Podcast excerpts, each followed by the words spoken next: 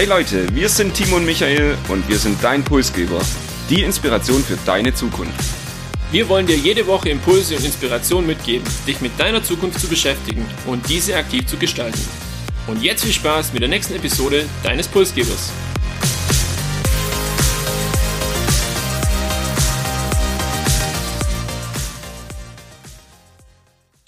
Wir begrüßen euch zu Episode 79 und heute geht es um die Faszination Fliegen. Für viele ist es noch immer was Besonderes, egal ob ein Urlaubstrip oder vielleicht auch eine Geschäftsreise. Fliegen verbindet Kontinente, Menschen, Länder, Kulturen, ganze Familien und war und ist auch großer Treiber der Globalisierung. Nachdem die Concorde 2003 den letzten Flug absolviert hat, war so ein bisschen die Superlative, vor allem im Bereich Reisegeschwindigkeit, erstmal gebremst. Aber nun wagt sich ein neues Startup wieder an das Thema Überschallfliegen heran. Boom Supersonic mit seiner Overture. Und das ist für uns natürlich Grund genug, da mal einen Blick hinter die Kulissen von dem Projekt zu werfen. Michael, schön, dich heute auch wieder mit dabei zu haben im Podcast. Und ich weiß, du bist auch immer mal wieder im Urlaub und unterwegs, aber würdest du dich jetzt als Vielflieger bezeichnen, beziehungsweise ist Fliegen für dich noch was Besonderes oder mittlerweile vielleicht auch ein ganz normales Transportmittel? Naja, ich würde sagen, es ist für mich jetzt nichts Besonderes, sondern schon eher ein Transportmittel, wenngleich es nicht mit einer Bahnfahrt zu vergleichen ist, da es auch wahrscheinlich viel seltener vorkommt. Also ich würde sagen, ich fliege etwa einmal, vielleicht auch mal in manchen Jahren zweimal und dann ist es schon was Besonderes, die Startphase, aber letztendlich dann doch ein Transportmittel, um von A nach B und in dem Moment meistens in den sonnigen Urlaub zu kommen von dem her vielleicht auch ein Transportmittel, das, mit, das man dann mit einem positiven Erlebnis irgendwie verbindet. Gerade in der Flugbranche war es ja die letzten Jahre aber so, Timo, dass es hieß, okay, Effizienz ist sehr wichtig, es muss immer mehr Passagiere in ein Flugzeug passen, die Sitze werden enger, gleichzeitig müssen weniger Emissionen ausgestoßen werden und vielleicht auch der ein oder andere Service wird eben zu Lasten der Effizienz gespart. Könnte das denn jetzt eine Chance für die Overture von Supersonic werden? Ja, ich finde es tatsächlich auch schwierig, das in die aktuelle Zeit irgendwo einzuordnen. Wie du gesagt hast, man erlebt es eigentlich schon auf den Kurzstreckenflügen. Früher gab es da immer noch einen kleinen Snack dazu. Mittlerweile muss man da schon Aufpreis dafür zahlen und bei Getränke ist es oft auch so. Also es wird am Service gespart, es wird natürlich eben auch an der Kapazität gespart, beziehungsweise die Beinfreiheit äh, dann verkleinert, um einfach effizient unterwegs zu sein. Und jetzt so ein großes Projekt in die heutige Zeit, wenn man das dann da reinhieft, ähm, irgendwie schwierig vorstellbar, aber ich glaube, das macht auch den Reiz von diesem Flieger oder von diesem Projekt aus, zu sagen, wir haben eben hier auch das Thema Effizienz vielleicht mit dabei aber einen ganz anderen Ansatzpunkt, wieder schneller von A nach B zu kommen, so wie das beispielsweise damals auch bei der Concorde der Fall war. Und du hast damals die Concorde schon angesprochen. Seit 20 Jahren gibt es da jetzt so eine Pause, was das Überschallflugzeug angeht. Und bevor wir jetzt über die Zukunft von dem Projekt auch sprechen wollen, lohnt es sich, glaube deshalb auch einen Blick in die Vergangenheit zu werfen und Timo, vielleicht kannst du uns da ein bisschen was darüber erzählen. Wir haben in der Vorbereitung wieder ein bisschen die Geschichtsbücher gewälzt und da war es auch nicht schwierig, zum Thema Überschallflug einiges auch zu finden. Das erste Flugzeug, das nachweislich schneller als der Schall flog, war damals ein Forschungsflugzeug, die Bell X-1 und das Ganze ging am 14.10.1947 vonstatten. Also ja, ist sehr, sehr lange her. Und ähm, dann, wie du schon angekündigt hast oder ich auch angesprochen habe, die Concorde, das war das bisher einzige Überschallflugzeug, das auch im Linienbetrieb eingesetzt wurde und somit wirklich eine Besonderheit. Das kam dann 1976 und war dann bis 2000 drei in Betrieb. Man hat es dann aus verschiedenen Gründen aber wieder außer Betrieb genommen. Es war extrem laut, die Tickets sehr, sehr teuer und es war eigentlich schon so, dass es über Jahre, Jahrzehnte fast subventioniert werden musste, um überhaupt rentabel zu sein. Wenn man sich das jetzt so vorstellt, dass es einfach doppelt so viel Treibstoff braucht wie normales Flugzeug, Flugzeug und aber nur die Hälfte an Kapazität hat von Passagiere, dann muss sich das ja irgendwo auch wieder äh, reinholen. Aber sehr, sehr spannendes Projekt und jetzt würde ich sagen, schauen wir mal, was kann denn die Overture von Supersonic Boom. sozusagen die neue Concorde, die Overture, du hast es bereits genannt, hat Platz für 65 bis 80 Passagiere. Wir haben schon drüber gesprochen, es geht am Ende um Geschwindigkeit und das Flugzeug soll über 2000 Stundenkilometer schnell werden. Der Schall ist ungefähr bei 1200 Stundenkilometer. Das heißt, das Flugzeug ist am Ende 1,7 mal so schnell wie der Schall und in der Fachsprache sagt man deshalb Mach 1.7. So schnell kann das Flugzeug, also 1,7 mal der Schall, so schnell kann das Flugzeug über dem Wasser fliegen und über Land dann nachher ungefähr mit Schallgeschwindigkeit. Das ist die doppelte Geschwindigkeit wie aktuell das schnellste Passagierflugzeug hat und es würde bedeuten, dass man die Flugzeiten beispielsweise nach Amerika halbieren könnte. Also man kommt in vier Stunden nach Amerika. Optisch sieht das Flugzeug, würde ich sagen, schon sehr ähnlich aus wie die Concorde vor 20 Jahren. Ähm, vielleicht kennt ihr in Sinsheim das Technikmuseum, da steht ja heute auch noch eine Concorde. So in etwa sieht auch die Overture oder Overture aus. Und wer das sich mal anschauen möchte und es lohnt sich, der besucht einfach am besten die Unternehmenswebsite und hier gibt's so einen Minuten Marketing-Clip und der ist auf jeden Fall sehr empfehlenswert. Ich habe die Unternehmenswebsite von dem Unternehmen Boom Technology bereits angesprochen. Ich würde sagen, schauen wir uns das Unternehmen doch mal genauer an. Was für Quick Facts hast du für uns, Timo? Das Unternehmen Boom Technology oder auch Boom Supersonic genannt ist ein sehr junges Unternehmen und wurde 2014 in Denver von Blake Skull, Joe Wilding und Josh Kroll gegründet. Dementsprechend gibt's auch noch nicht allzu viel Informationen, weil die Anfangsphase einfach durch Joint Ventures oder auch Kapitalbeschaffung geprägt war. Viel, viel spannender finde ich die Vision, also wo will das Unternehmen denn hin? Sie wollen den schnellsten, sichersten und umweltfreundlichsten Linienflieger der Welt bauen und der soll zusätzlich einen Komfort bieten, wie wir ihn heute aus der First Class von dem heutigen Linienflug auch kennen.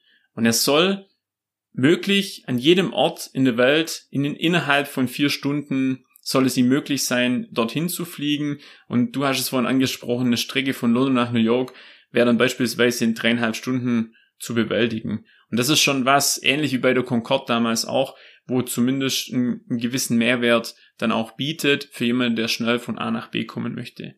Fliegen insgesamt soll günstiger werden, Fast jeder soll sich den Flug leisten können. Es ist da so im Raum ein Betrag von 100 Dollar, den äh, das Unternehmen als Vision angibt für jeden Flug dann. Ich bin mal gespannt, ob sie das halten können, sollte es jemals zu einem Flug mit äh, dem Flieger kommen. Aber ja, es ist auf jeden Fall eine anspruchsvolle Vision. Ja, nicht nur anspruchsvoll, auch sehr interessant. Vielleicht aber auch bisschen aus der Luft und aus dem Zusammenhang gerissen. Also ist für mich schon fast vielleicht bisschen überdimensioniert, aber wir beobachten das natürlich gerne.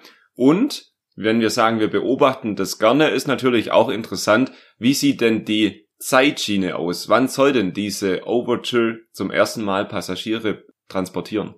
Also auch da findet man unterschiedliche Angaben, aber so ähm, die wichtigsten Facts überschneiden sich dann doch. 2024 soll die Produktion beginnen. Aktuell gibt es ein kleineres Modell, an dem dann auch gewisse Tests schon durchgeführt werden. 2025 dann die Markteinführung und 2026 soll der erste Flug geplant werden, sodass dann im Jahr 2029 wollen sie eigentlich äh, mehrere Flüge schon schon anbieten. Dann sind wir mal sehr gespannt, ob das gelingt und diese Timeline die nächsten sieben Jahre dann auch gehalten werden kann. Jetzt haben wir gerade schon etwas kontrovers uns unterhalten über das Thema und ich glaube, äh, das lebt auch von der Kontroverse. Siehst du überhaupt einen Markt für das Flugzeug oder ähm, kann man das vielleicht ein bisschen einordnen? Wir haben das angesprochen, dass äh, die Zeit heute eigentlich eine andere ist für so Riesenprojekte, aber wir hatten in unserem Podcast ja auch das Thema Flug zum Mond. Also es gibt immer wieder clevere Leute, die dann doch an so Dingen arbeiten. Wie, kann man das vielleicht einschätzen? Ich glaube, wir beide sind sehr fasziniert von Technologie und auch von Visionen, die vielleicht über das heute Bekannte hinausgehen. Hab auch heute Morgen mir nochmal Videos von der Concorde angeschaut und muss schon sagen, dass das sehr faszinierend ist. Auf der anderen Seite finde ich es aber in der heutigen Zeit wahrscheinlich gesellschaftlich fragwürdig oder einfach nicht mehr zeitgemäß, wenn wir uns das Thema Nachhaltigkeit vor Augen führen und am Ende wird es ein Verkehrsmittel für Reiche sein. Also ich glaube nicht an diesen Preis, den die da ausgegeben haben als Vision und die Concorde war halt ich glaube, ein Flug kostete damals 9000 Euro, ist ein Verkehrsmittel, das ich persönlich zumindest nicht benötige. Und somit eigentlich ein Prestigeobjekt und da bin ich bei dir, ist die Frage, ob in der heutigen Zeit mit Nachhaltigkeit und ressourcenschonendem Umgang das wirklich noch ins Bild passt.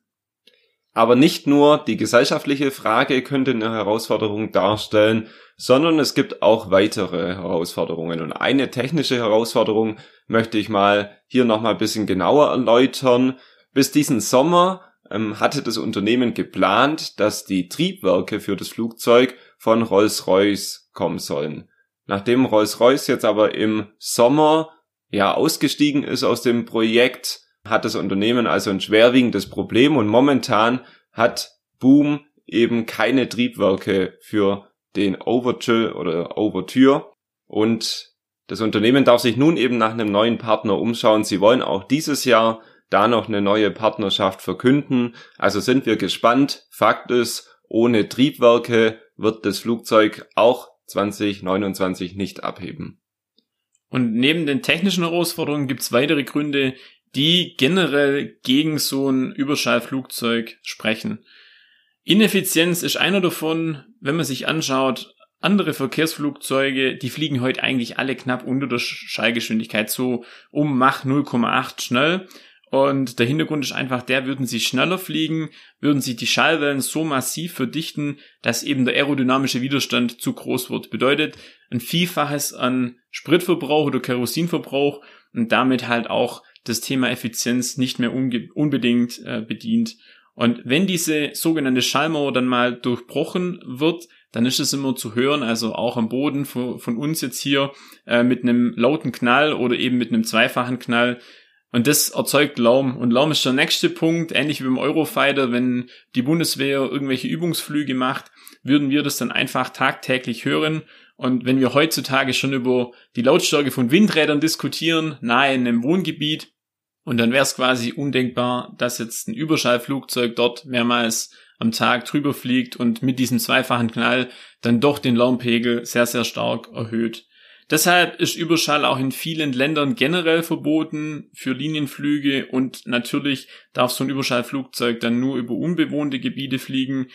Ja, Dadurch reduziert sich aber auch die Anzahl der möglichen Flugstrecken und dieses Flugzeug müsste dann gegebenenfalls auch Umwege fliegen. Hier sind wir auch wieder bei dem Thema Effizienz. Ist die Frage, ob sich das dann lohnt und ob das wirklich sinnvoll ist. Es gibt aber auch Gründe, die sprechen tatsächlich für so ein Überschallflugzeug.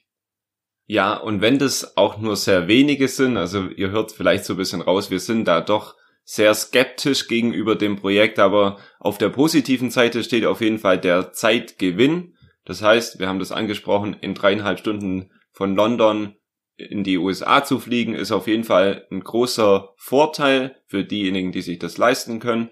Auf der anderen Seite natürlich Faszination und ich habe das wirklich gemerkt, als ich diese Concorde-Videos angeschaut habe. Es ist schon in gewisser Art und Weise auch eine Faszination für diese Technologie, eine Faszination für dieses Flugzeug. Wenn ihr das selbst auch erleben wollt, geht einfach auf die Unternehmenswebsite, schaut diese eine Minute den Clip an, dann wird es euch wahrscheinlich schon auch so gehen. Die Frage am Ende ist dann nur, reicht Faszination, Prestige und der Zeitgewinn aus, damit so ein Projekt am Ende finanziert und gestemmt werden sollte. Ich versuch's trotzdem mal mit einem kleinen Fazit und vielleicht auch mit einem Ausblick. Aktuell ist noch nicht absehbar, wie realistisch eine zeitnahe Umsetzung von dem Projekt tatsächlich dann auch ist. Beispielsweise für die Triebwaage konnte Boom Supersonic immer noch keinen neuen Partner präsentieren.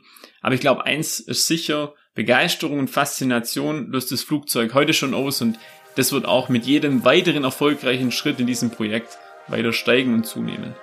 Und das war unsere Reise in die Zukunft und über die Wolken wie gesagt, mehr Infos dazu findet ihr auch auf der Unternehmenswebsite von Boom Technology.